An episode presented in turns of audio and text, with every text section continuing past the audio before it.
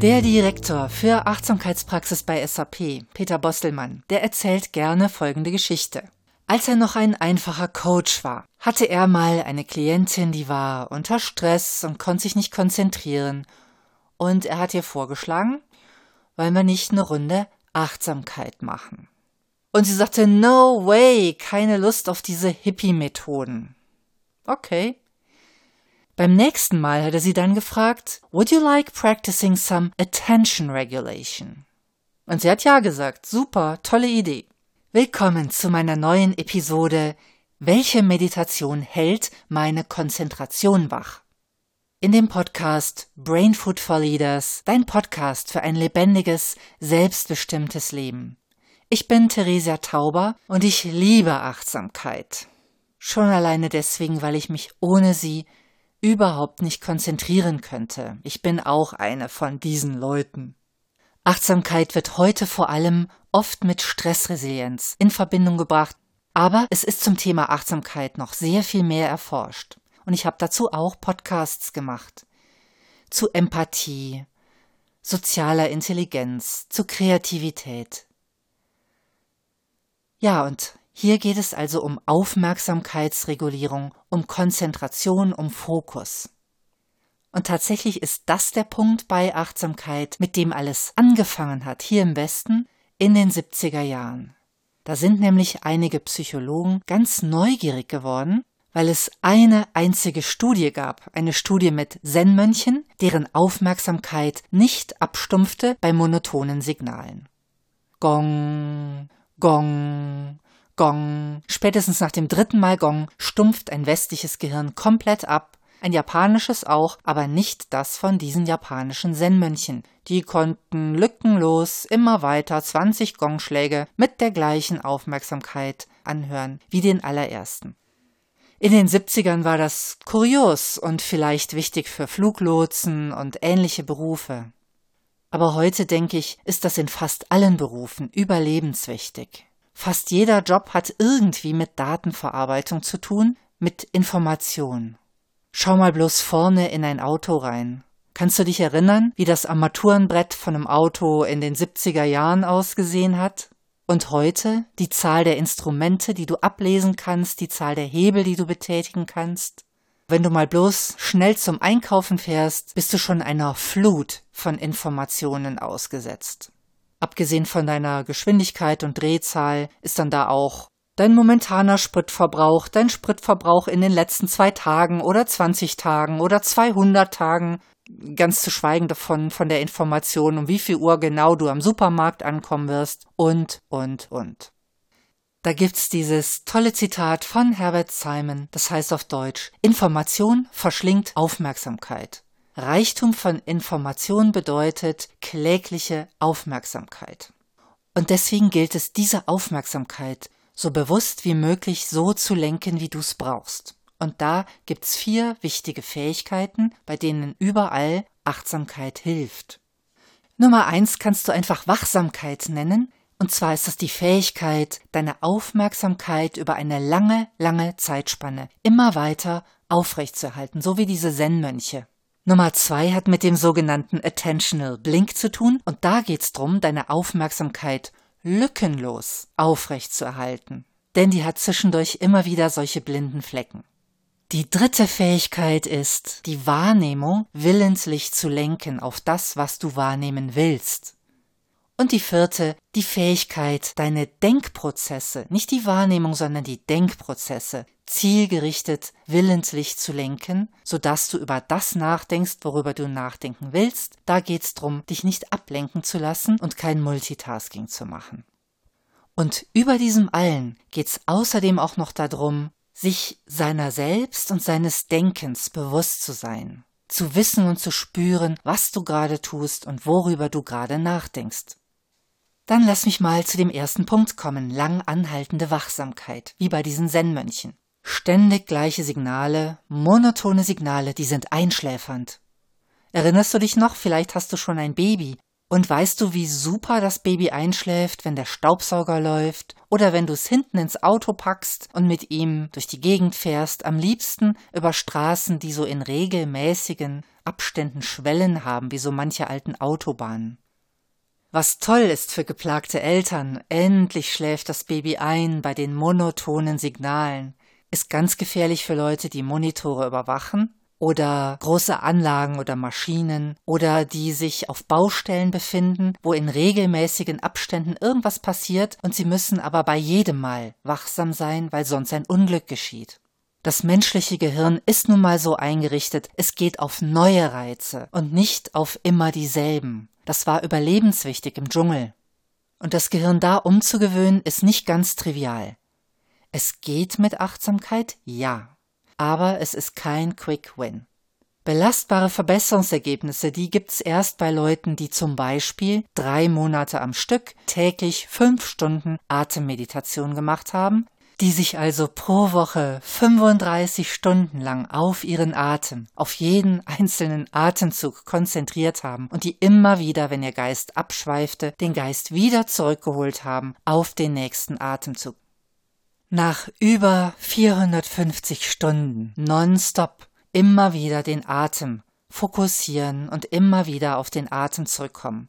Gibt es tatsächlich im Gehirn eine Veränderung und das Gehirn ist besser als vorher in der Lage, auch monotone Signale immer wieder mit hoher Wachsamkeit wahrzunehmen? Wenn dir diese Ausbildung nicht zur Verfügung steht und du hast monotone Aufgaben vor dir, dann gibt's nur eins, Zwischendurch kontrolliert Pausen machen und immer wieder das Hirn erfrischen, indem du deinem Gehirn was anderes zu tun gibst. Und nach der Abwechslung lässt es sich dann wieder auf diese Signale ein für eine Weile. Bei diesen Berufen kann Achtsamkeit übrigens auch noch was bewirken.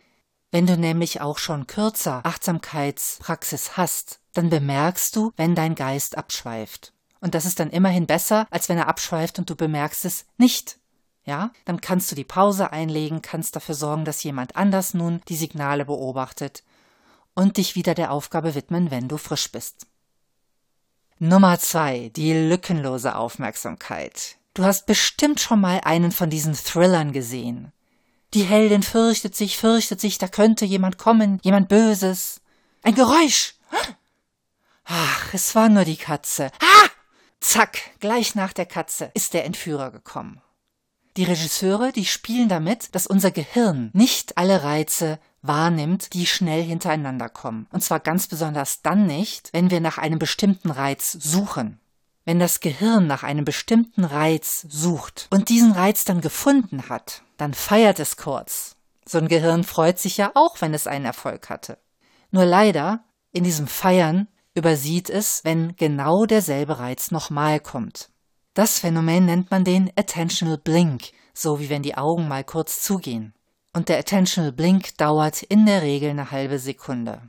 Das heißt, wenn du auf dem Monitor was suchst und es findest, dann ist die Gefahr sehr hoch, dass wenn dasselbe Signal in der nächsten halben Sekunde nochmal auftritt, du es nicht mehr siehst. Auch da hilft Achtsamkeit, aber auch da braucht es ein dreimonatiges, sehr intensives Training, bevor sich da im Gehirn was tut und dieser Attentional Blink kürzer wird. Fähigkeit Nummer drei. Stell dir vor, du bist auf einer belebten Einkaufsstraße und suchst dein Kind. Ich merke schon, ich mache die heutige Folge wohl für Eltern. Also, ihr ruft einander. Ihr hört einander, trotz unzähliger Geräusche. Wie passiert das? Das hat einer der ersten Forscher zum Thema Achtsamkeit und Neurowissenschaften in seiner Dissertation in den 70er Jahren untersucht, Richard Davidson. Das Gehirn teilt alle Reize, die es empfängt, in jeder Situation neu ein in Signal und Hintergrundrauschen.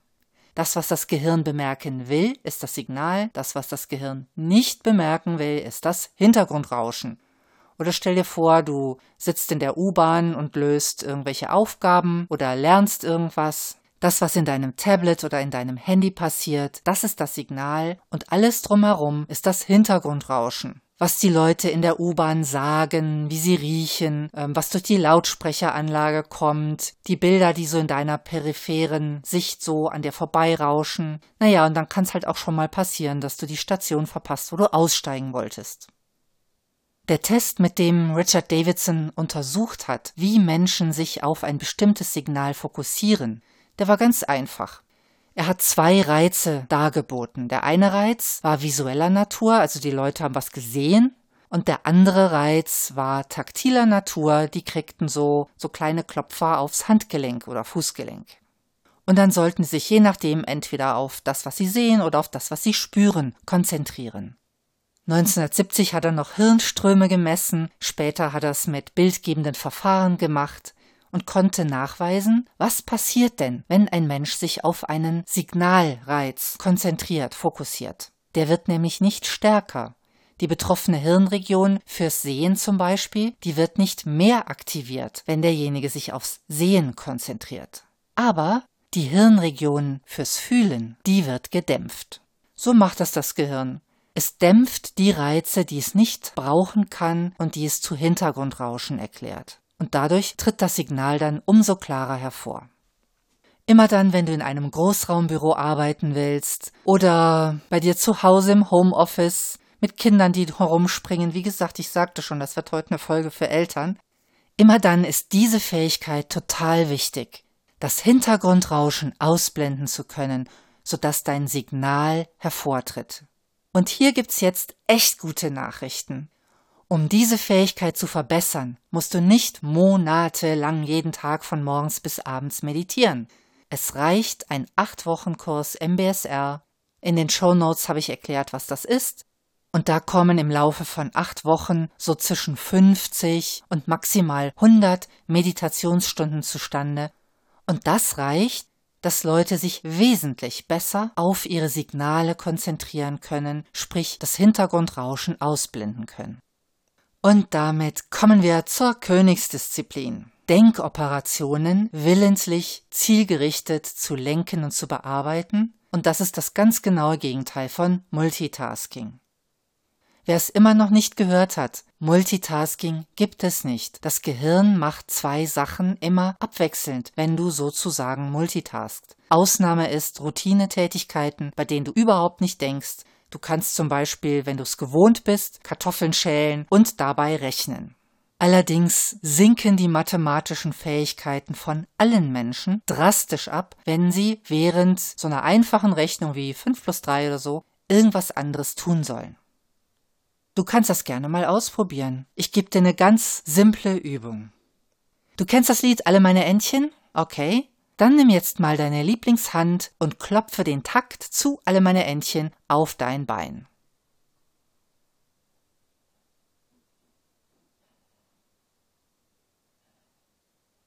War ganz einfach, oder? Und jetzt bitte ich dich, das Ganze nochmal zu machen, aber diesmal, während du den Takt klopfst von Alle meine Entchen, Additionen durchzuführen. 1 plus 2 gleich, 2 plus 3 gleich, 3 plus 4 gleich, 4 plus 5 gleich und immer so weiter. Probier das nochmal aus und schau, was passiert.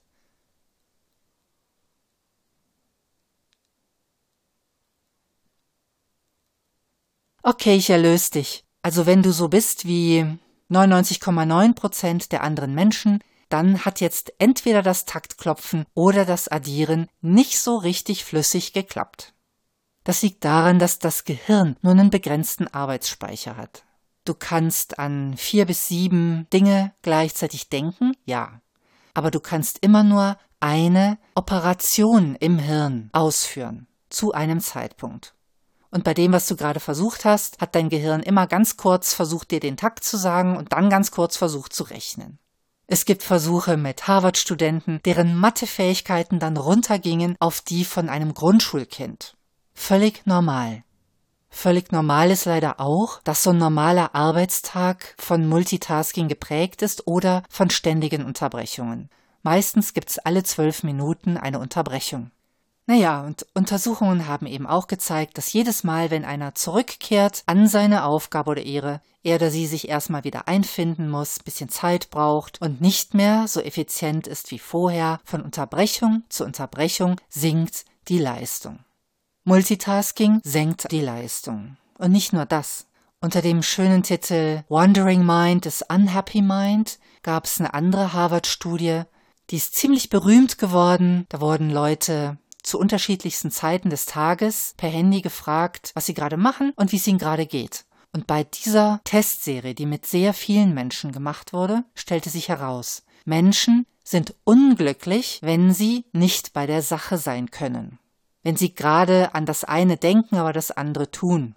Am glücklichsten sind sie, wenn sie genau an das denken und mit dem Geist ganz bei der Sache sind, bei dem, was sie gerade tun. Und dabei ist es sogar unabhängig, was sie da tun. Das muss nicht deren Lieblingsbeschäftigung sein, die automatisch in einen Flow führt.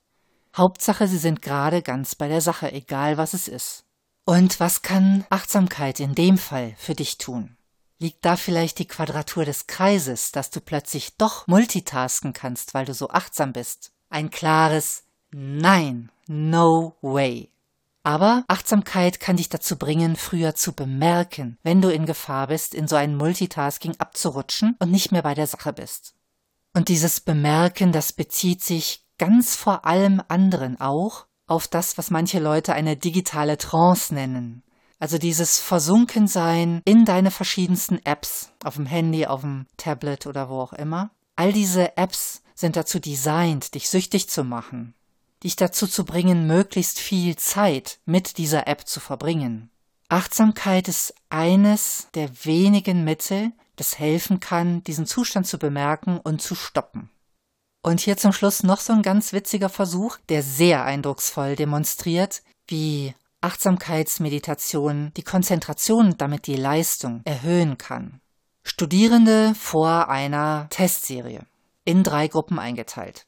Gruppe 1 macht dreimal jeweils 10 Minuten Atemmeditation.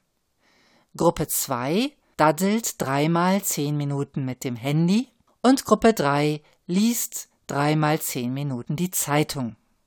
Also wenn ich demnächst eine Prüfung hätte, ich würde dreimal 10 Minuten Atemmeditation machen und mich auf wesentlich bessere Noten freuen, als die anderen, die Zeitung gelesen haben oder eben gechattet haben in ihrem Handy. Thema digitale Trance und Handy. Menschen, die vor einem Intelligenztest eine Stunde lang mit Handy oder Tablet spielen, deren IQ sinkt, wenn es Männer sind, um 15 Prozentpunkte. Bei Frauen ist es nicht ganz so massiv, da ist es nur 5 Prozentpunkte Verlust. Aber auch das reicht ja. Und bist du jetzt motiviert, dieser Achtsamkeitsgeschichte eine Chance zu geben, wenn du dich das nächste Mal konzentrieren willst oder musst? Dann lass mich dir noch kurz sagen, was du genau tun kannst. Vor wichtigen Tests oder vor wichtigen Situationen, wo du deinen Kopf absolut klar brauchst. Atemfokusmeditation, Atemachtsamkeit. Hier gibt's tatsächlich schon kurzfristige Gewinne. Wenn du es direkt vorher machst, siehst du den Erfolg sofort danach. Um langanhaltende Konzentrationssteigerung zu gewinnen, ist auch eine längere Praxis nötig.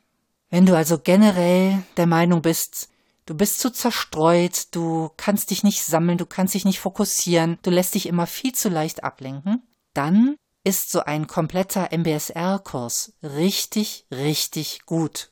Dauert acht Wochen und mh, hm, verlangt von dir pro Tag mindestens eine Dreiviertelstunde, dass du dich reinhängst. Auch da ist es vor allen Dingen vermutlich die Atemachtsamkeit, aber da gibt es auch andere fokussierende Meditationen, Körpergewahrsein, Sitzmeditation und achtsames Yoga. Wenn du zu den Leuten gehörst, bei denen lückenlose oder lang anhaltende Aufmerksamkeit sehr wichtig ist, weil du Geräte überwachst oder es aus sonst irgendeinem Grund wichtig ist, dass du während deiner kompletten Arbeitszeit so richtig voll da bist, Vielleicht auch, weil du einen gefährlichen Arbeitsplatz hast mit gefährlichen Maschinen. Da gibt's dann leider weniger Chancen auf schnelle Erfolge.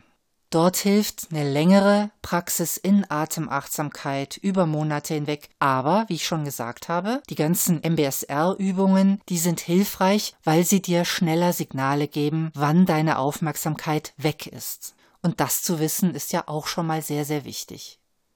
In dem Moment, wo die Aufmerksamkeit nachlässt, brauchst du einen Dopaminkick, das heißt, du brauchst Abwechslung. Immer, wenn du eine Frage hast oder dir irgendwelche Themenpunkte einfallen, die du unbedingt klären willst, sofort notieren. Hab also zu dem Zweck immer einen Notizblock und einen Stift dabei oder eine Diktierfunktion im Handy, das ist egal. Hauptsache, du holst diese Idee aus deinem Kopf raus und parkst die. Dann ist das Gehirn frei über alles, was jetzt im Moment ansteht, nachzudenken. Generell versuch einfach, weniger Bälle gleichzeitig in der Luft zu halten. Dazu ist auch digitales Fasten echt hilfreich. Kannst ja mal probieren mit einer Stunde pro Tag oder wie viele Stunden auch immer, dass du das Handy komplett ausgeschaltet hast. Und was die Mailflut angeht, wenn du es nicht übers Herz bringst, Mails komplett wegzudrücken, zu löschen, dann habe ich da auch noch einen Tipp für dich selbst ausprobiert. Ich habe einen Ordner, den nenne ich ganz einfach Schleicht's euch. Und in diesen Ordner packe ich alle Mails, von denen ich überzeugt bin, dass ich die nicht sofort beantworten muss. Früher habe ich diesen Ordner später lesen genannt. Ganz böses Faul. Ich komme aus dem schlechten Gewissen nicht raus, was ich alles nicht gelesen habe. Wenn die Mails im Schleicht's euch Ordner sind, dann kann ich später trotzdem drauf zurückkommen, falls ich mal Zeit habe oder falls der Schreiber der Mail sich meldet und sagt, was ist denn jetzt? Aber ansonsten habe ich ein reines Gewissen und kann mich mit vollem Fokus den Mails widmen, die meine Aufmerksamkeit aus meiner Sicht jetzt wirklich brauchen. Ah ja, noch was ganz Wichtiges zum Schluss. Die Entscheidung zu treffen, welche Mail wichtig ist und welche unwichtig, die frisst unheimlich viel Energie im Gehirn. Priorisieren ist ein sehr energiehungriger Prozess. Mach das, bevor du anfängst, die Mails zu lesen. Flieg nur drüber, tu alle, die du nicht brauchen kannst, in den Schleicht's euch Ordner und dann kannst du dich auf die fokussieren, die wirklich wichtig sind. Wenn du es geschafft hast, diese Podcast-Episode ohne Unterbrechung in einem Rutsch durchzuhören, Hey, herzlichen Glückwunsch. Und wenn nicht, dann freue ich mich für dich, dass du es jetzt wenigstens in einzelnen Stücken geschafft hast. Ich hoffe, es sind Sachen dabei, die dir helfen. Und wie immer, schau in die Show Notes, da habe ich die wissenschaftlichen Belege zu dem, was ich gesagt habe, hinterlegt. Und auch die Links zu den anderen Podcasts, was Mindfulness für deine Stressresilienz tun kann, für deine sozialen Beziehungen und für deine Kreativität. Für heute, mach's gut, Lass dich nicht zu sehr ablenken. Deine Theresia